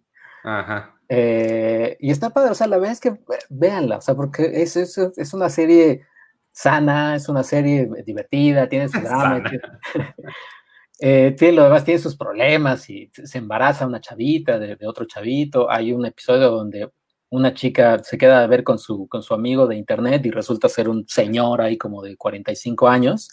O sea, pero toca temas también fuertes, pero no así súper dramáticos ni escandalosos como Control Z. Pues yo, además de, lo que ya hablamos, que ya vi, lo único más que tengo que, que nada más platicarles que vi es el, especial de comedia de... Para cerrar, perdón, para cerrar ya con esta conversación de, Control Z, si ustedes quieren ver una historia sobre lo que pasa cuando todo el mundo se entera de los secretos de los demás y que como todo el mundo empieza a enloquecer, creo que Nación Asesina, no sé si la viste, Checo. Todavía no es muchísimo más interesante para ver este tipo de momentos en los que realmente los secretos del mundo se exponen y que ya no pueden hacer nada al respecto. Entonces, pues ya, es lo único que yo les diría. Creo que está en la plataforma de, Cine Caníbal, de streaming, que es Casa Caníbal. Y ya. También en Doubt hablan de eso. Philip Seymour Hoffman le dice que los secretos son como, digo, los rumores son como una almohada llena de plumas de ganso. Si lo rompes, y salen al viento, ya nunca los puedes volver a meter. Qué bueno, hace años que no la veo. Este, lo que les estaba diciendo es el especial de comedia de Patton Oswald. Patton Oswald es, un, es uno de ah. mis comediantes absolutamente favoritos, a la altura de, para mí, de, de Kumail Nanjiani, si no es que un poquito más arriba, sin toda la, la antes de que nos enteráramos de que Louis C.K. era una persona asquerosa, este, era eh, estaba para mí, Pato nos vuelta bajito de, de C.K. Este, y acaba de sacar un nuevo especial en Netflix. No es el mejor para comenzar con, con Patton Oswalt, creo que tiene muchos mejores. Eh, lo que él tiene es, él es muy geek y hace muchos chistes de la, cultura geek y de, Star Wars y de todas estas cosas que nos gustan. Entonces, en este episodio más bien se dedica como a, hablar como de, de, la paternidad y de cosas de familia, que está bien, lo hace muy bien, pero sí creo que tiene cosas mejores. Este, seguramente lo reconocerán por, por una de dos cosas. Él era, em, no me acuerdo cómo se llamaba su personaje en King of Queens, el vecino que era amigo de, Kevin James. No sé si se acuerdan de él. Y este, y Arturo, tú lo conoces por Parks and Rec. Es uno de los de de, ahí del pueblo que hace, se pone a hablar en frente de, la corte para hacer tiempo y les empieza a contar toda una historia alterna de Star Wars en el que junta Star Wars con Star Trek y Doctor Who y, hace, hace una historia bien padre. Entonces, si pueden ver Patton Oswald, se los, se los recomiendo mucho. Fuera de eso, no he visto mucho más porque sigo viendo Battlestar Galáctica. Uf, padre. También sale en Modern este Family, creo. Sale en Modern Family. No. Ah, puede ser. Y a mí me gustan dos de él una es protagonista, bueno, es coprotagonista con Charlize Theron en Young Adult. Ah, claro, sí. Sale en Young Adult y sale eh, para, en, una que me gusta mucho, sobre todo, sale solamente en una escena, lo escuchamos mucho durante la película, pero sale en una escena en Walter Mitty, en la increíble historia de Walter Mitty, de, con este Ben Stiller. Eh, él es el que le habla como de su sitio de, de citas y él es el que lo rescata en el aeropuerto cuando llega a Los Ángeles. Ahí sale Patton Oswalt. Mm. Yo no he visto Walter Mitty. Vela, está padre. ¿Sí? No, o sea, creo que no le fue tan bien en taquilla y crítica, pero la vez que es una película muy bonita. O sea, es como que muy. ¿La dirigió Ben Stiller? La dirigió Ben Stiller. Muy inspiracional y con una fotografía espectacular también. Ah, pues igual sí la veo. Sí. Este, nos preguntan, a ver qué, nos, han preguntado por acá. Eh, María A. Coria Galindo, yo siempre he valorado sus comentarios relacionados al cine mexicano, estoy consciente de lo mucho que saben y creo que pocos son como Arturo, siempre recomendando buenas películas mexicanas. Ay, no, guácala, no vean cine mexicano, es horrible. Este, Néstor Soriano Juárez nos pregunta, oigan, por cierto, ¿quién ganó el Blu-ray de Game of Thrones la semana pasada? No me acuerdo del, del nombre del ganador, ya este ya fue notificado, no estoy seguro si ya fue notificado, pero ya se lo, no, se lo he mandado porque todavía lo tengo, pero, pero ahí vamos. pero ya tenemos este ganador. Marco Uriel Tainoco dice, aprovechando qué pasó el día del otaku, aprovechando que pasó el día del otaku friki, quiero recomendarles la serie de Doro G Doro, que se va a estrenar en Netflix. No, no, no, no sé nada de eso, pero pues podemos verla. Este. Mm, Cristian Andrade. Cristian Andrade, The Secret Life of Walter Mitty es una de las películas que están en mis 10 mejores. Ah, mira, pues sí, le voy a dar una, oportunidad. Oigan, la semana pasada no hicimos pregunta de la semana. Cada rato se nos olvida y, no tengo nada que poner en la en los descripción del episodio cuando lo escribo. ¿Cuál, puede ser la pregunta de la semana? ¿Hay, alguien, hay algún camotero ahí por su casa? Porque escucho. Yo. Por acá, en la mía, sí. Ah, ok, ok. Eh, está el de los camotes y está otro que me da mucha risa su grabación, porque él vende biscuits y anda diciendo, o sea, su grabación dice, compre los biscuits, no sé qué, y te dice, yo se los, cómprelos, pues son muy buenos, yo se los recomiendo. Me hace muy chistoso, pues, pues sí. En mi casa pasa un señor que vende lotes y la grabación es la más increíble porque dice, acérquese, acérquese y compre los esquites increíbles. O sea, también los vende así como... Sí. Son personas que saben hacer su, oficio de vendedor. Este, Flor de María Pérez me pregunta, Iván, ¿celebraste el Día de la Toalla? Sí, yo creo que llegaste tarde porque al principio hablé de eso, justamente por eso traigo mi playera de Hitchhiker's Guide. Eh, sé que fue ayer, pero, pero sí, claro, yo lo celebro todos los días y siempre sé dónde está mi toalla. Mm. Oye, pues de, de, pregunta eh, de la semana, sé, que, o sea, pasó el día, ¿no? El día freak o el día, ¿cómo se llama? El día geek, ¿no? Ajá. Eh, no, sé, no sé si, eh, si estando ahorita aquí, pues, los podescuchas que nos están escuchando, pues no lo van a poder ver, pero pueden ir a YouTube y verlo. Eh, que nos muestre, o sea, ¿qué es la cosa más geek que tienen? Ándale. Újule. Híjole, no sé. A ver, dame dos minutos. Ajá, exacto. Y, que mientras, y que mientras los, los escuchas eh, que están en vivo en Facebook Live, que nos comenten. Y yo, yo justamente voy a, voy a eh, buscar, buscarlo porque no, no, se los puedo enseñar porque es muy pesado. Eh, ¿Cómo se escribe? ¿Cómo se escribe lingotes de oro? este, no, ándale, ya encontré la imagen. Para que, para que vean, para que me vean cómo estoy. Tú, Arturo, no sé si estás buscando algo, ¿no? No sé, quiero ver, quiero ver qué enseñan ustedes para ver si no me paso yo de, de nerdo. Entonces, voy a esperar su respuesta. Ándale, ahí estoy yo. Tengo mi tapete de chubaca. Ay, qué, qué bonito se ve en la imagen, pero no está tan, no está tan, ya no está tan, tan cafecito. Ya está, ya está un poquito más deslavado. Pero, pero así, así es, así es. Tengo un tapete de chubaca que me compré en, en Comic Con. Y, y pues ya, es, es, de lo que tengo. Y tengo cascos de Daft Punk, tengo los dos cascos de Daft Punk, que los voy, los voy a mostrar en otro, en otro. Ah, tu tapete, claro. Yo estuve ahí cuando compraste ese tapete. El tapetón. Eh, y los cascos de Daft Punk, que son luego los. Yo creo que hago un podcast con, con un casco de Daft Punk. Sería increíble, chico. Me Yo me traje, no, no, no sé qué agarrar, pero agarré el. Tengo una TARDIS que es un, es un imán pero es el, es el autógrafo de Jody Whittaker. No, no, no suelo pedir autógrafos y de hecho este tampoco, los dos autógrafos que tengo, este y el de Jerry Seinfeld, ninguno lo pedí, pero ambas personas creyeron que querías autógrafo. No pero yo lo que... No mientas. Yo lo que quería con Jody Whittaker era una foto que ahí la tengo, luego la, la pondré. Tengo este Kevin Smith, que ya no tiene manita ni pata. Y este, y esta que me gusta mucho porque es una estatuita que me trajo mi amiga Itzel de Comic Con cuando fue, de Benjamin Linus.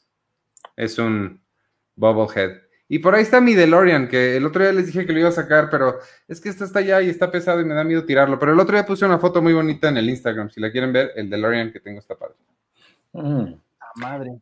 Y yo fíjate que, y, también otra de las cosas que tengo es este, creo que también ya la vi Arturo, ya la vieron ustedes, no la voy a sacar ahorita, pero es la, la chamarra o réplica de chamarra de este que usa Diego Luna en, ah, Juan. Ah, cómo no. Esa, esa me la llevé, creo que me la llevé de viaje. No está tan, tan calientita porque sí estaba medio sufriendo con el frío, pero, pero sí es, es, es la chamarra que usa. Y los guantes, esto creo que ni el, ni el mismo actor sabe, los guantes que usa Han Solo en, la película de Ron Howard para manejar, también compré una réplica y los uso tal cual para manejar. Esto, esto yo creo que sí es mi, tesoro más preciado y más nerdo que tengo. Es un halcón milenario, ah. precioso, enorme. Pues está bien padre. Que sobrevivió a muchas cosas, incluido un divorcio Wow. Pero era mío, era mío, y yo me lo que yo era eh, yo me lo iba a quedar, dicho por mi madre, entonces este sí, esto esto sí yo creo que es lo que más atesoro en, mi vida. Y, la verdad es que sí, o sea, vean el, tamaño. Sí está bien padre, sí está, bien, padre. Y los, los detalles. No, no, no sé realmente de qué colección sea. Ah, es de Star Wars. No, no, no. Este, no sé qué versión sea porque ha habido, ha, habido varios halcones milenarios de juguetes y el último que sacaron estaba, era mucho más chiquito, no tenía tantos detalles, estaba, como, eh, eh, estaba muy blanco, entonces como que no me, no me encantó. Entonces sí, este, este lo, lo, aprecio, lo aprecio muchísimo, tiene un gran valor para mí y pues, pues está, está increíble, la verdad. Y en la cantidad de juegos que, me aguantó también, ¿eh? ¿eh? Oye, Amanda YD nos dice, pues no es una cosa, pero mi perro se llama Allen por Barry Allen, qué gran nombre. Este, JC Arce dice, no mams, qué increíble tapete, sí está padre tu tapete. Eh, Néstor Soriano, no sé si, sí, no sé si eso es nombre de tu sex tape. Este, Néstor Soriano Juárez dice, creo que solo mi Blu-ray de Dragon Ball y un Funko de lo mismo. Eh, Flor de María Pérez, lo más geek que tengo, una foto con David Tennant y varios artículos que compré en Cardiff en el Doctor Who Experience. Sí, soy muy jovial. ¡Qué padre! Yo ahí tengo mi, mi, cajoncito de. No sé si se alcanza a ver. No, esta, otra, otra cosa. de todas mis cosas de Doctor Who.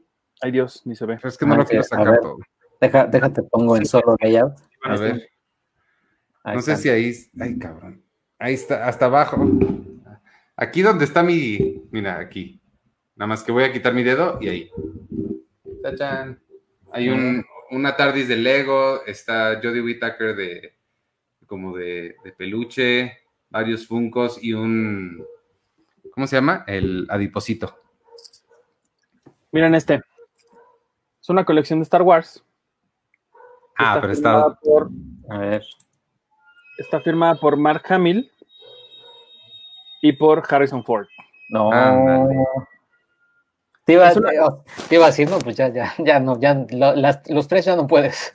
No, Carrie Fisher se me fue, pero algún día, eh, cuando me la encuentre por ahí en algún lugar de, del infierno. Pero esta colección, que fue de, del 2004, creo que fue, en, fue, es la colección en DVD de, pues, de la trilogía original. Me acuerdo que esta la compré así y se me hizo carísima. Creo que me costó como 400 o 500 pesos de aquellos años. Y la compré en Blockbuster.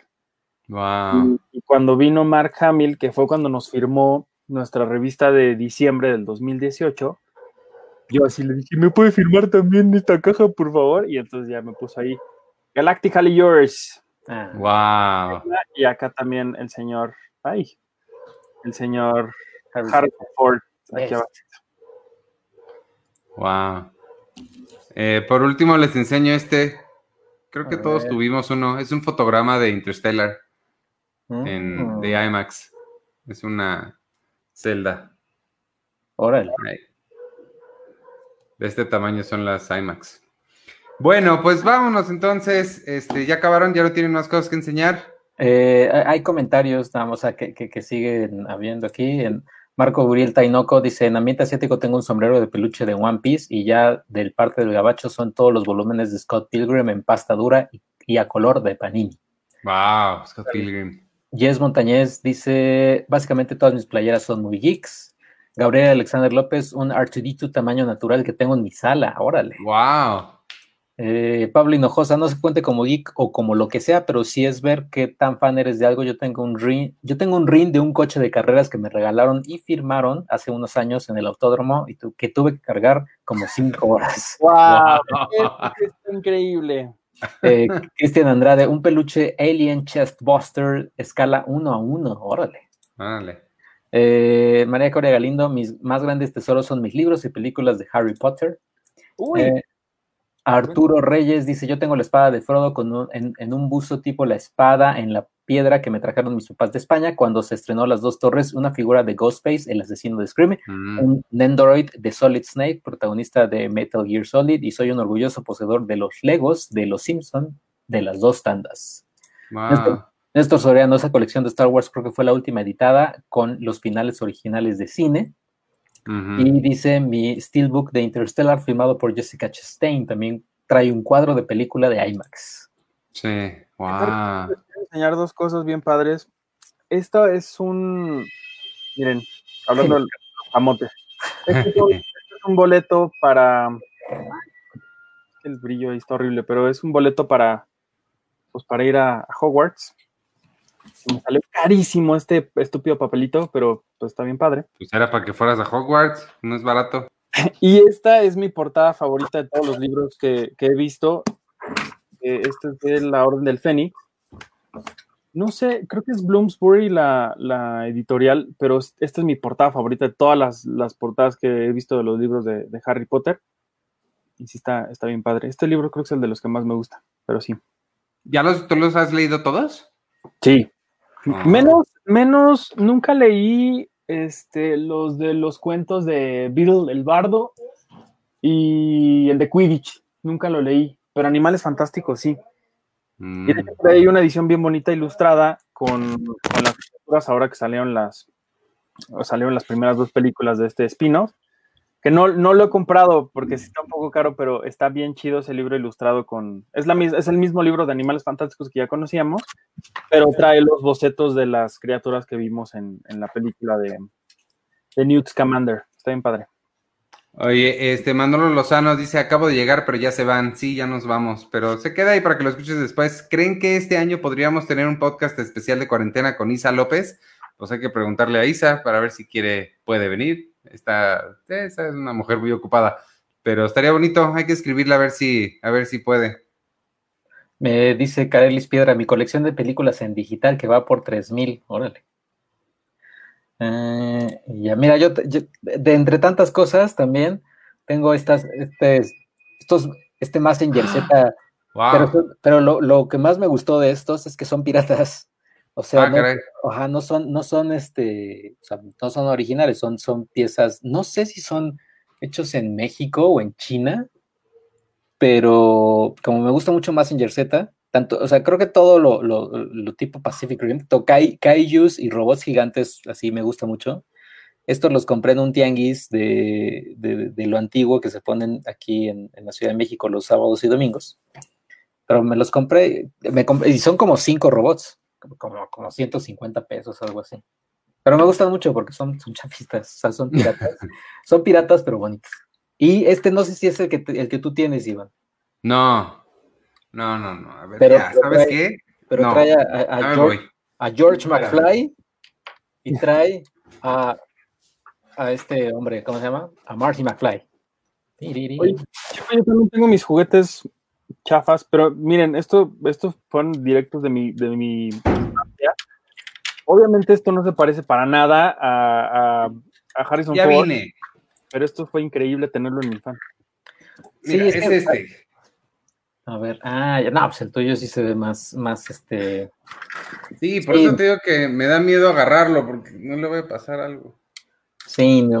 Para todos aquellos, eh, pero también es lo padre cuando compras, eh, o sea, como ahora sí que juguetitos piratas, pues estás comprando algo que se hizo, no decirlo con amor, pero sí se hizo, es, algo, es algo diferente. A final de cuentas es algo, o sea, tener un, un no sé, un, este, un Messenger Z original, pues está, estar padre, ¿no? Pero pues tener este Messenger Z así pirata. Sí, total, sí, claro. O sea, sí le da, sí le da un toque muy elegante a, todo. Y como me encontré a todos, y como me encontré a todos los robots, hombre, ve, ve. Qué bonito. Y ya.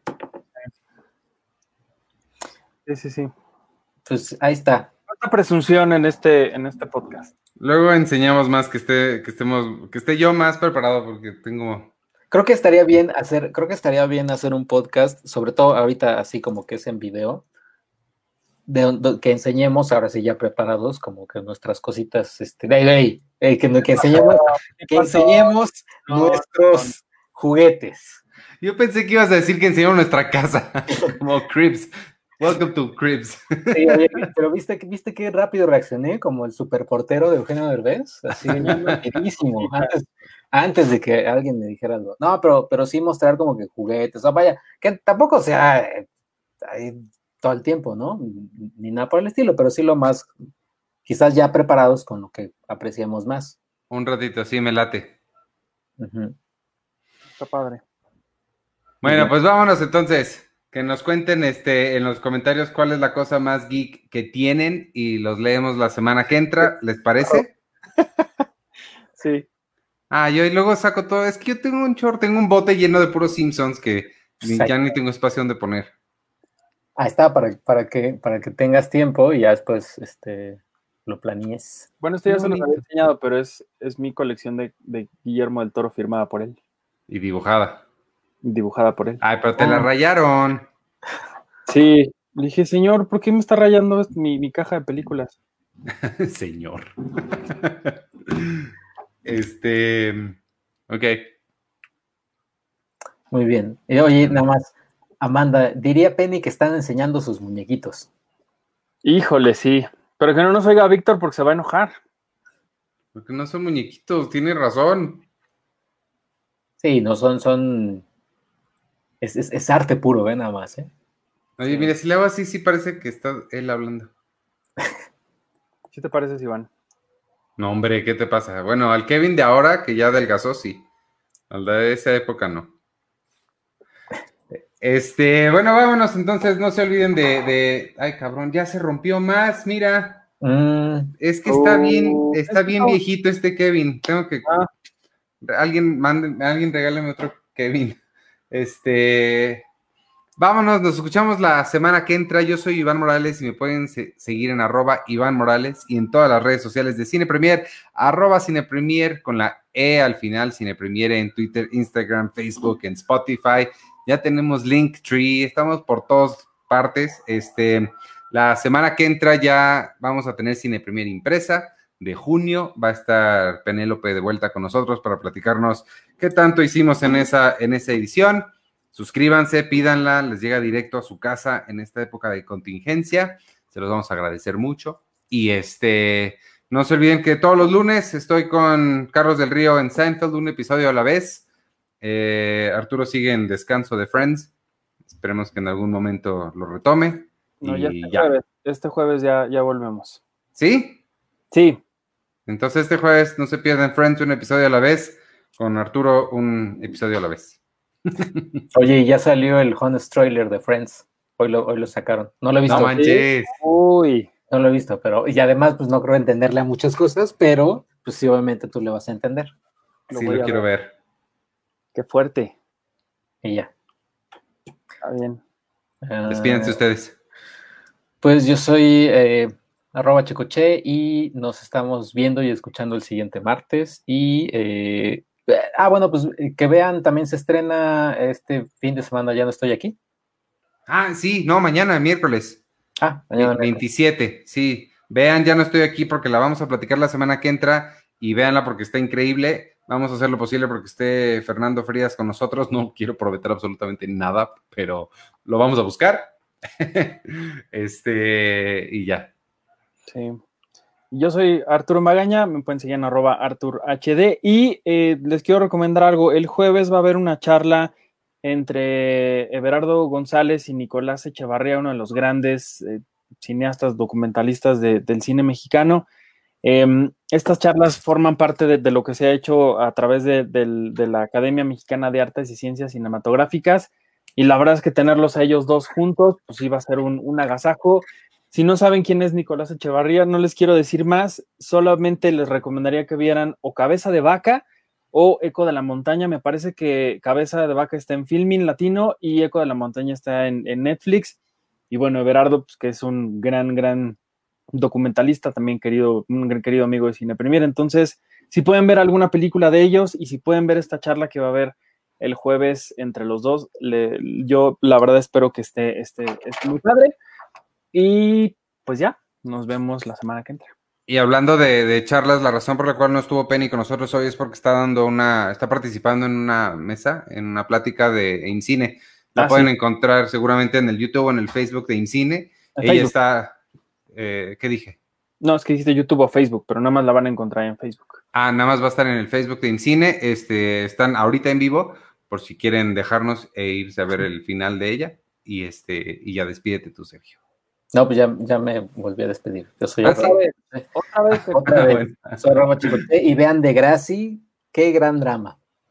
Qué gran Graci. Que, que, que, también el otro día viendo eh, vi un artículo que era cómo de Graci inspiró o inspiró partes de Euforia, la serie de HBO. Wow porque eh, y ya después leyéndolo, sí, la verdad es que sí, inspiró, para que vean, así el, abuelito de euforia, de gracia. el abuelito. control Z, control Z, pues ahí sí, no tanto. Ya. Bueno, vámonos. Bueno. Adiós. Cuídense a todos. Bye.